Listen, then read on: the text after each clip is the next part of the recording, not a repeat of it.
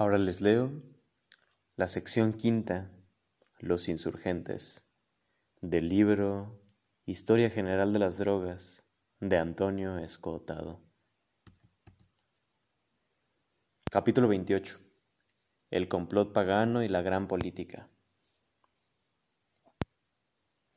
Tenemos derecho a todas las cosas que hasta ahora han estado más difamadas. Federico Nietzsche en La voluntad de poder. No entraba en los cálculos de quienes prepararon la Convención Única de 1961 que sus provisiones pusieran en peligro la paz farmacrática vigente desde finales de la Primera Guerra Mundial. Era una norma de compromiso que pretendía cumplir varias finalidades al mismo tiempo mantener y robustecer la punitividad, desarrollar soluciones más acordes con el específico paternalismo del welfare state, atender a exigencias de corporaciones relacionadas con el derecho y la medicina, y por último, moderar la escandalosa intoxicación de los ciudadanos con sustancias sin estigma de drogas, pero farmacológicamente indiscernibles de las estigmatizadas. Quizá eran demasiadas cosas para un solo precepto, y por eso dejó fuera sus estipulaciones los psicofármacos más usados entonces, barbitúricos, anfetaminas, tranquilizantes mayores y menores, otros hipnóticos, clasificando de modo discutible las drogas. El cáñamo, por ejemplo, se incluía en la lista de tóxicos superadictivos, junto con la heroína y otros dos narcóticos sintéticos. De momento, las boticas seguían ofreciendo una gran variedad de sustancias con acción sobre el ánimo, como alternativa decorosa a la farmacopea maligna. Pero a nivel práctico, había tres actitudes no del todo compatibles. Por una parte estaban la ideología terapeutista y sus expertos, caracterizados por preconizar vías de rehabilitación más que de represión, aunque sin cuestionar efectivamente esto último, ni amenazar el fondo ético político de la cruzada. Por otra, a nivel propiamente científico existía una abrumadora unanimidad en afirmar que la cruzada no funciona. Por último, el estereotipo del dope fient tenía tanto arraigo popular como antes y las brigadas de estupefacientes muchos más funcionarios. Había pues un desfase casi absoluto entre quienes querían pensar conceptualmente el fenómeno, quienes se aprestaban a vivir del complejo industrial terapeutista, y el grupo de quienes atendían las consignas de los protectores. El apacible divorcio entre unos y otros es lo que ahora entra en crisis, debido a un juego de coincidencias que despierta apasionado interés por el grupo menos atendido de drogas hasta entonces, las que en vez de ofrecer inyecciones de paz o energía, suscitan una experiencia de naturaleza visionaria. Este juego de coincidencias acabará provocando el primer brote histórico de resistencia activa al prohibicionismo y siendo un hecho relevante en la segunda mitad del siglo XX. Pero antes de entrar a describir los actores y sus acciones, conviene tener presente dos cosas. Una es que el complot se gestó en los círculos más cultos, prácticamente subvencionado, prácticamente subvencionado por las principales instituciones académicas del mundo. La otra es que no puede divorciarse de una reflexión filosófica sobre las sociedades industriales avanzadas y de un esfuerzo por intervenir en su evolución. Fue un discurso farmacológico, aunque a la vez político y cultural, en el más amplio sentido de la palabra.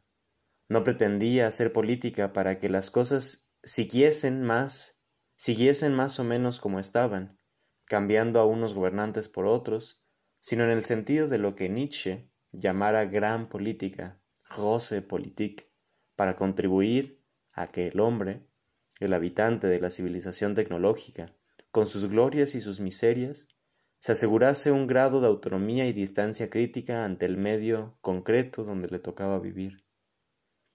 El apoyo químico que ofrecía no era por eso un fin en sí, sino un escalón para retener libertades civiles y un acceso a formas de goce perseguidas, o amenazadas por el derecho de la civilización.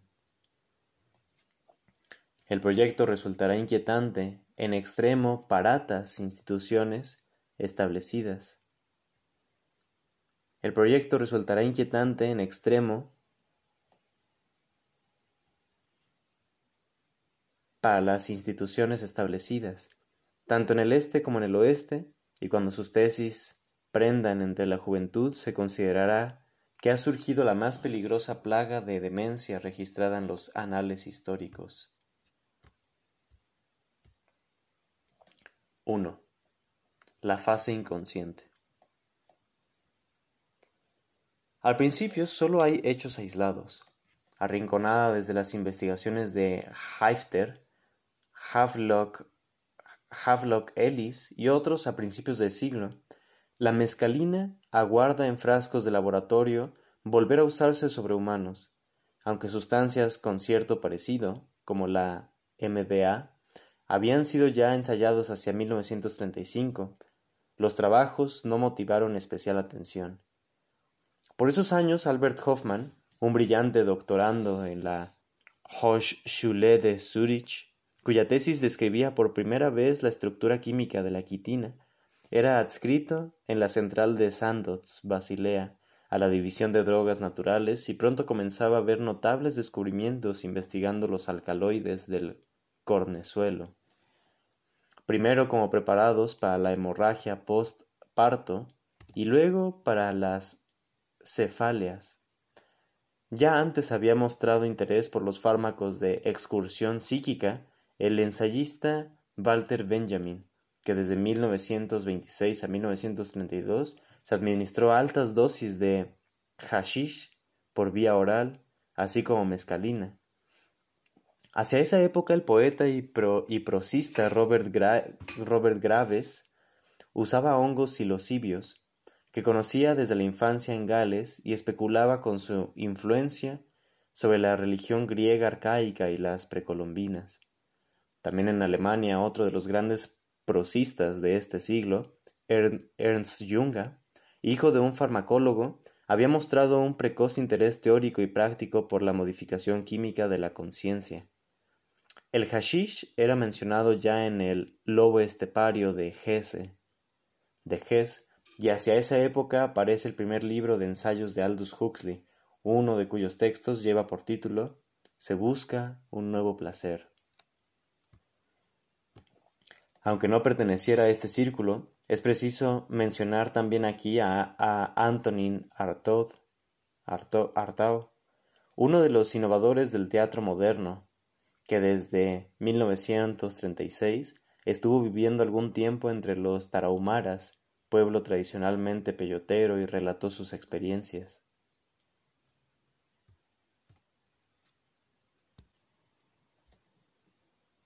Primero, los ensayos de Walter Benjamin. Junto con dos médicos, E. Joel y F. Frankel, y el filósofo Ernst Bloch, Benjamin emprendió un trabajo sistemático del que solo restan un centenar de páginas, aunque formase parte de lo que una carta al historiador de la religión J. Scholem, el propio Benjamin llamaba un libro sumamente importante sobre el hashish. El estado inconcluso del material no impide momentos de gran belleza, junto a otros, junto a otros de reflexión sutil, como aquel donde dice Nadie podrá entender esta embriaguez. La voluntad de despertar ha muerto. Pero no ha muerto en virtud de olvido.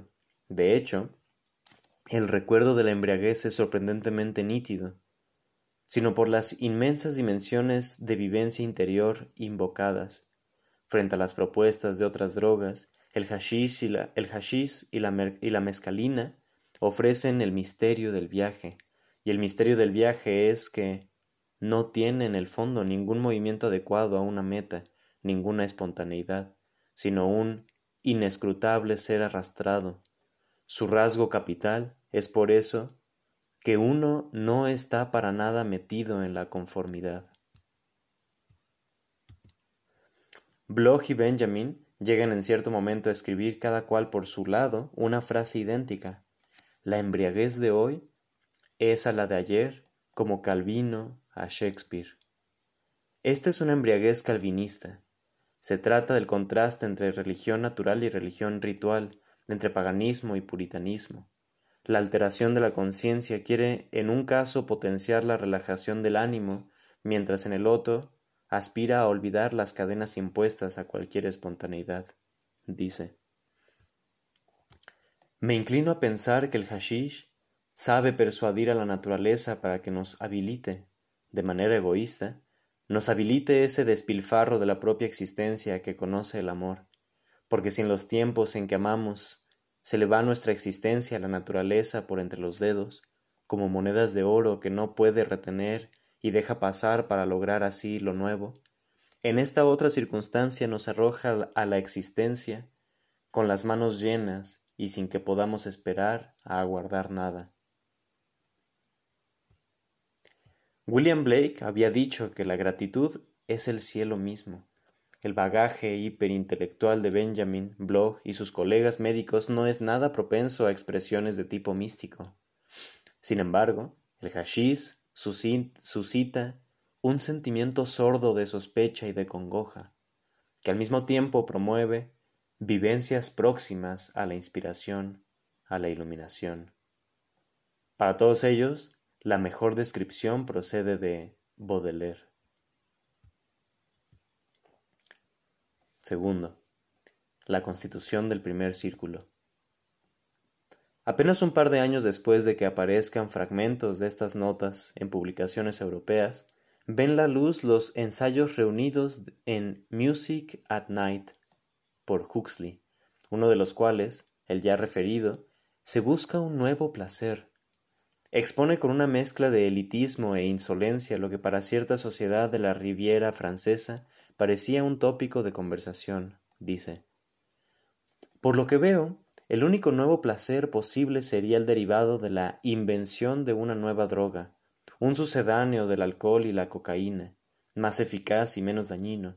Si fuese millonario, financiaría a un equipo de investigadores para que buscaran el embriagante ideal, si pudiésemos diariamente aspirar o ingerir algo que, aboliera nuestra soledad individual durante cinco o seis horas, que nos reconciliara con nuestros semejantes en una ardiente exaltación de afecto e hiciera que la vida nos pareciera divinamente bella y trascendente, y si la naturaleza de esa droga permitiera que a la mañana siguiente nos despertásemos con la cabeza despejada y el organismo indemne, la tierra se convertiría en un paraíso. El comentario no dejó de ser bien acogido en medios farmacéuticos, cuando comenzaba la era de los tranquilizantes, y algunos años después Huxley acabó hablando como ponente en una conferencia sobre el mepro, sobre el meprobamato y otros agentes utilizados en perturbaciones mentales. Ahí afirmó que el soma de su Neg Utopía, un mundo feliz, y el embriagante de Music at Night estaban ya descubiertos, al menos en lo referente a la mera tranquilización, aunque no permitían despertarse al día siguiente con la cabeza despejada y el organismo indemne. La diferencia era que había desaparecido el tono displicente, y Huxley destacaba lo que cualquier simple euforizante tendría de potencial instrumento para la sumisión política. Hay un silencio de veinticinco años entre una y otra declaración, durante ese plazo se produce la primera parte de los descubrimientos químicos. Hoffmann era ya un apasionado lector de Goethe y Hölderlin, y un alma paganamente religiosa. Aunque perteneciese por familia a la confesión de Zwingli, cuando inadvertidamente inhaló vapores o absorbió por vía cutánea una sustancia que resultó ser la dietilamida del ácido lisérgico o LCD-25. Experimentó a consecuencia de ello muy extrañas sensaciones que le, que le sugirieron someterse cuanto antes a un autoensayo, seguido por otros, gracias a los cuales pudo evaluar las características de su hallazgo. En realidad, se trataba de una sustancia lindante con lo, con lo portentoso en varios aspectos. Para empezar, era el más potente psicofármaco descubierto con gran diferencia, cuya dosis debía medirse en millonésimas de grado o gamas, una meta prácticamente invisible, producía lo que el psiquiatra W. A. Stoll llamó una experiencia de inimaginable intensidad. Ninguna otra sustancia, natural o sintética, operaba a esa escala sobre el sistema nervioso central. Para ser exactos, la dosis activa en humanos iba de... Uy. Punto 0,00003 a punto gramos por kilo de peso. En segundo lugar, ningún psicofármaco era tan remotamente poco tóxico como la dietilamida del ácido lisérgico, entendiendo por toxicidad específica la proporción entre dosis activa y dosis de envenenamiento, el llamado margen terapéutico. Resultaba que en los licores podía ser de 1 a 8, en la heroína de 1 a 5, en el barbitúrico de 1 a 4, mientras en la dietilamida del ácido lisérgico superaba con certeza la proporción de 1 a 600 y bien podría seguir mucho más allá, pues no se conoce un caso de sobredosis letal para humanos. En tercer lugar, se trataba de un fármaco desprovisto de tolerancia, que al usarse con asiduidad diaria dejaba simplemente de hacer efecto, fuesen cuales fuesen las dosis administradas. No presentaba la más mínima capacidad adictiva, al contrario, Podría decirse que la LCD-25 no se dejaba abusar, pues quien quisiera mantenerse bajo sus efectos administrándose continuamente dosis se haría insensible en un par de días. En cuarto lugar, constituía un compuesto semisintético, extraído de un parásito de los cereales cultivados en general, aunque también presente en pasto silvestre, muy abundante en Europa y sobre todo en la cuenca mediterránea. Su base el llamado cornezuelo era un hongo casi ubicuo.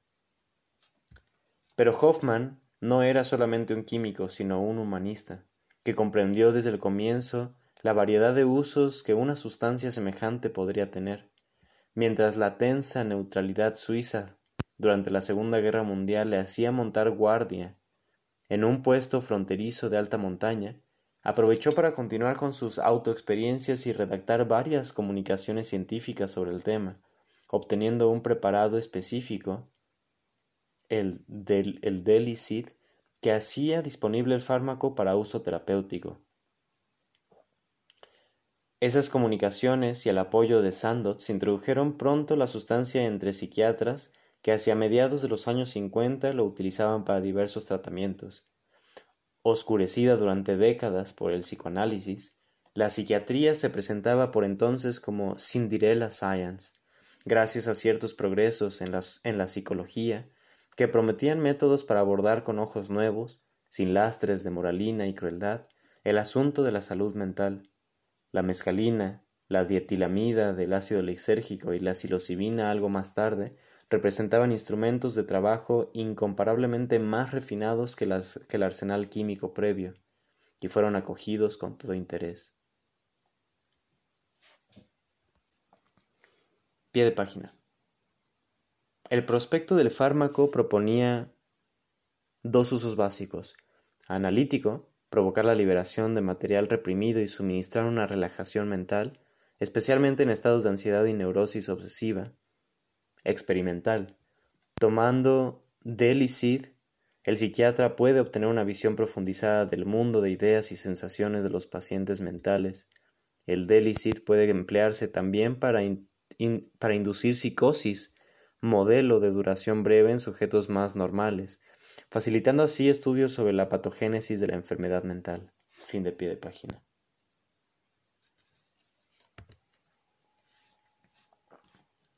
A. Una heterogénea comitiva. Tras el grupo de Sandoz, Hoffman y Stoll, al que se incorporó pronto Junga, quien primero viajó con LSD conmovedoramente hasta el punto de considerar que la sustancia constituía el más precioso de los dones espirituales descubiertos por la humanidad, fue un personaje anómalo desde cualesquiera parámetros, llamado Al-Hubbard, tras comienzos humildes en el Prohibition Bureau, durante la ley seca inició una fulgurante carrera en servicios de inteligencia, que le, llevó a altos cargos públicos y a la posición de magnate financiero, concretamente en minería y transformación de uranio, con excelentes relaciones en la clase política de su país. Aunque no fuese médico, de Hubbard deriva la llamada terapia psicodélica con altas dosis y de su, y de, su incansable apostolado provino la primera experiencia para miles de personas relevantes por una u otra razón, trasladándose de un punto a otro en su avión particular, adquiriendo o cambiando por existencias, adquiriendo o cambiando por existencias propias toda suerte de drogas psicoactivas, Hubbard llegó a ser un formidable experto al que terapeutas de distintos puntos del mundo esperaban, como la vieja pueblerina espera el catálogo de Sears Roebuck. Su, tesis era que la mayoría de la gente anda sonámbula. Dadles la vuelta, ponedles a andar en dirección opuesta y ni siquiera se enterarán de la diferencia. Pero pasadles una buena dosis de LSD y comprenderán. La primera experiencia de Huxley con LSD fue en compañía de Hubbard, que compartió viaje con políticos, legisladores y hasta un primer ministro no especificado. Hubbard se encuentra también en el origen de la familiaridad con esa sustancia de Gregory Bateson, por cuya mediación se iniciaría años después el poeta Allen Greensberg. Aunque dispersas en varios textos, las observaciones de Bateson sobre LSD tienen notable interés y la experiencia con el fármaco puede haber influido en uno de sus pensamientos fundamentales. Toda tentativa dirigida a separar el intelecto de la emoción me parece monstruosa, tal como pretendo, monstruoso y peligroso, querer esperar el espíritu externo del espíritu interno, o separar el espíritu del cuerpo. Pie de página dice Huxley.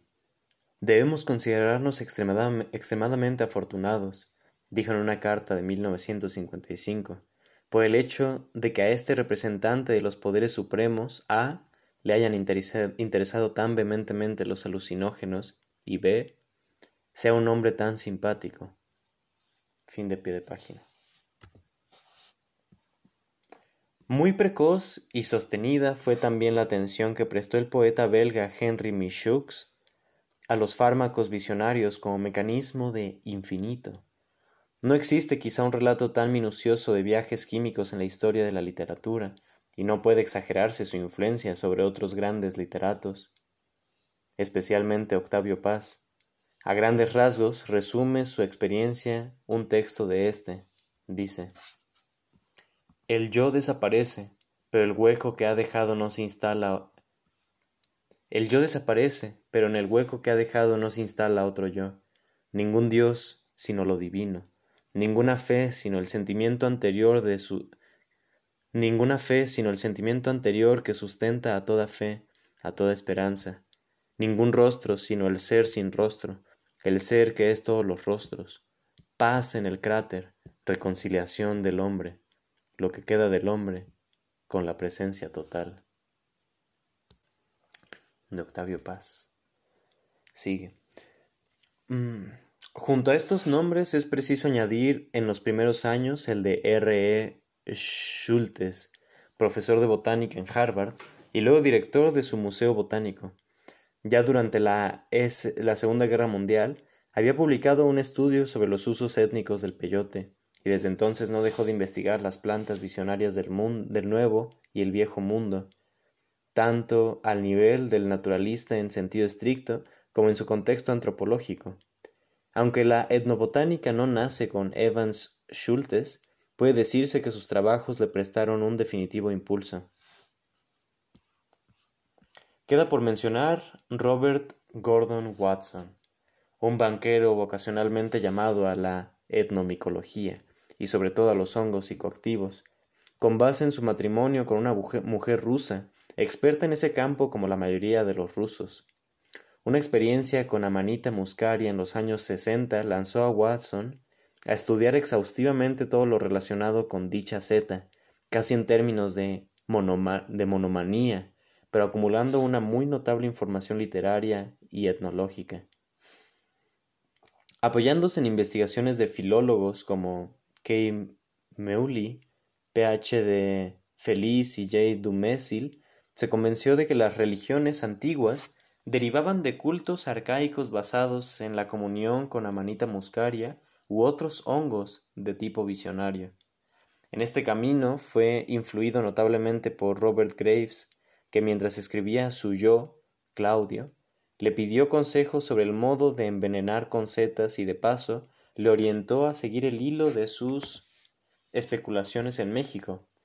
Efectivamente, Graves fue el primero en interpretar de modo correcto las llamadas piedras hongo mesoamericanas, y gracias a su específico consejo, Watson descubrió las tradiciones relacionadas con el Teonanacat. Teonanacat. Aunque solo entró en contacto con Huxley algo después, Watson fue el lazo de unión entre Hoffman, Schultes y otros micólogos, antropólogos e historiadores. B.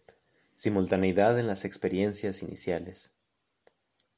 En 1952, como epílogo a Los demonios de Ludon, Ludun, Huxley volvió a tocar el tema de las drogas psicoactivas, si bien ahora como vehículo de trascendencia, dentro del progresivo interés que comenzaba a mostrar por el misticismo en sus diversas manifestaciones. Concretamente decía allí que, en sus modalidades de la experiencia religiosa, William James proporciona ejemplos de revelaciones anestésicas experimentadas después de inhalar gas de la risa.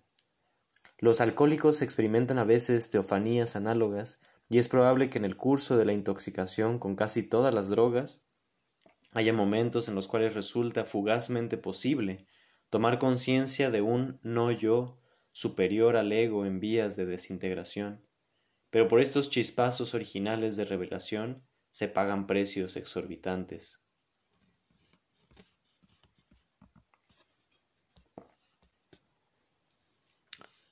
Pie de página. En Time Must Have a Stop, una novela de 1944, aparece ya una experiencia post-mortem próxima a las descripciones del bardo Todol, con una aniquilación yoica pareja al efecto de algunas drogas visionarias, pero Huxley no había experimentado todavía con ninguna. Fin de pie de página. Evidentemente, hablaba de la peligrosa intoxicación con solanáceas, principal vehículo de los untos brujeriles, pero pensando que ese interés de Huxley por la experiencia visionaria podía enriquecerse con algún fármaco menos tóxico, el joven psiquiatra inglés Humphrey Osmond le proporcionó una dosis de mescalina en 1953. Osmond trabajaba entonces en Canadá y luego sería director del Departamento de Investigación Neurológica y Psiquiátrica de la Universidad de Princeton.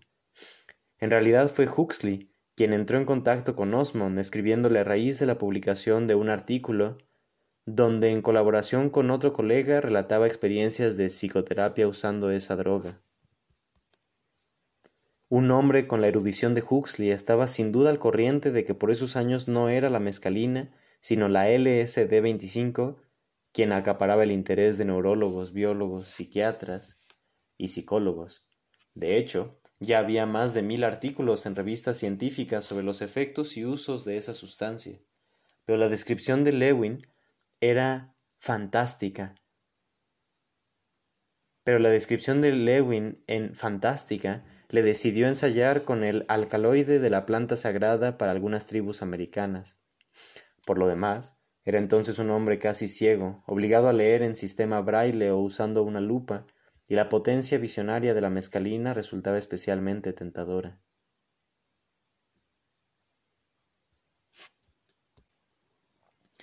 Osmond, a quien se deben la expresión psiquedélico y varios trabajos sobre sustancias enteogénicas, iba a convertirse en un amigo íntimo de Huxley y en uno de los focos para la difusión de su pensamiento en medios académicos norteamericanos.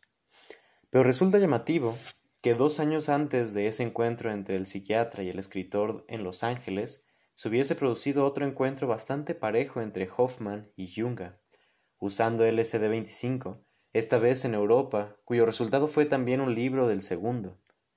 Hoffman y Junga Se conocían desde 1945 y habían celebrado juntos bastantes sesiones con LSD, mientras Huxley iba a escribir sobre una experiencia singular donde Osmond solo intervenía a título de guía. Con todo, esa diferencia quedaba enjugada sobre con todo esa diferencia quedaba enjugada sobradamente por la semejanza de las conclusiones. En ambos casos se planteaba como necesidad superar el dualismo platónico cristiano, carne y espíritu, cielo e infierno, sujeto y objeto, cuya incoherencia fundamental era revelada con especial intensidad gracias al trance visionario. Dice. Uy, dice. Platón parece haber cometido el enorme y absurdo error de separar el ser del devenir e identificarlo con la abstracción matemática de la idea. Pobre hombre, no habría podido nunca ver un ramillete de flores brillando con su propia luz interior, casi estremeciéndose bajo la presión del significado, una transitoriedad que era vida eterna, un perpetuo perecimiento que era al mismo tiempo puro ser, un puñado de particularidades insignificantes y únicas en las que cabía ver por una inexpresable pero evidente paradoja, el divino origen de toda existencia.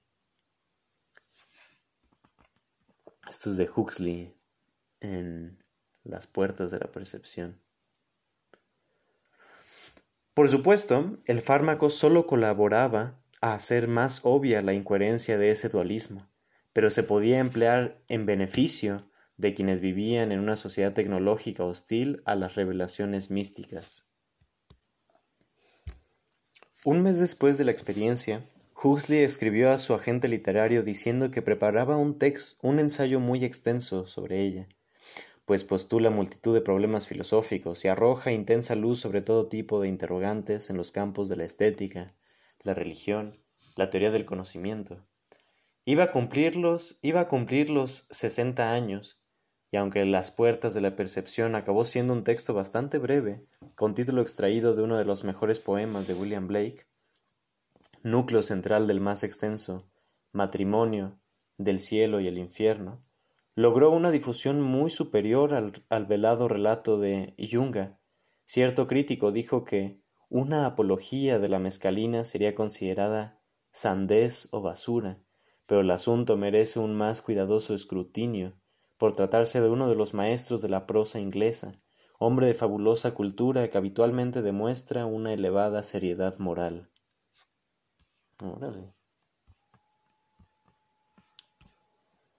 Durante los nueve años que le quedan de vida, durante los nueve años que le quedan de vida, Huxley desplegará una energía extraordinaria como articulista y conferenciante para analizar los distintos aspectos de la experiencia e investigar más a nivel personal Percibe ya connotaciones de peligro político y aconseja inmediatamente a Osmond hacer el bien sigilosamente, evitando la publicidad.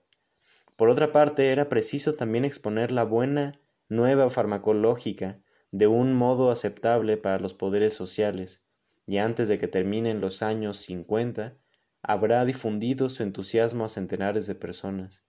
Entre los, entre los literatos se acercan con curiosidad a la autoexperimentación representantes de muy diversas tendencias. J. Bateson, A. A. Kostler, H. Michox, A. N. M. Alan Watts, W. Burroughs, A. A. Ginsberg, etc. Mientras un sector del estamento médico emplea LSD como vehículo de conocimiento neurológico, psicoterapia y diagnóstico. La actividad de Huxley se hace tan densa que para seguir la evolución de las cosas en este campo conviene pasar revista a sus principales escritos. Sin embargo, antes conviene examinar un desarrollo colateral pero, pero relevante para la formación del complot.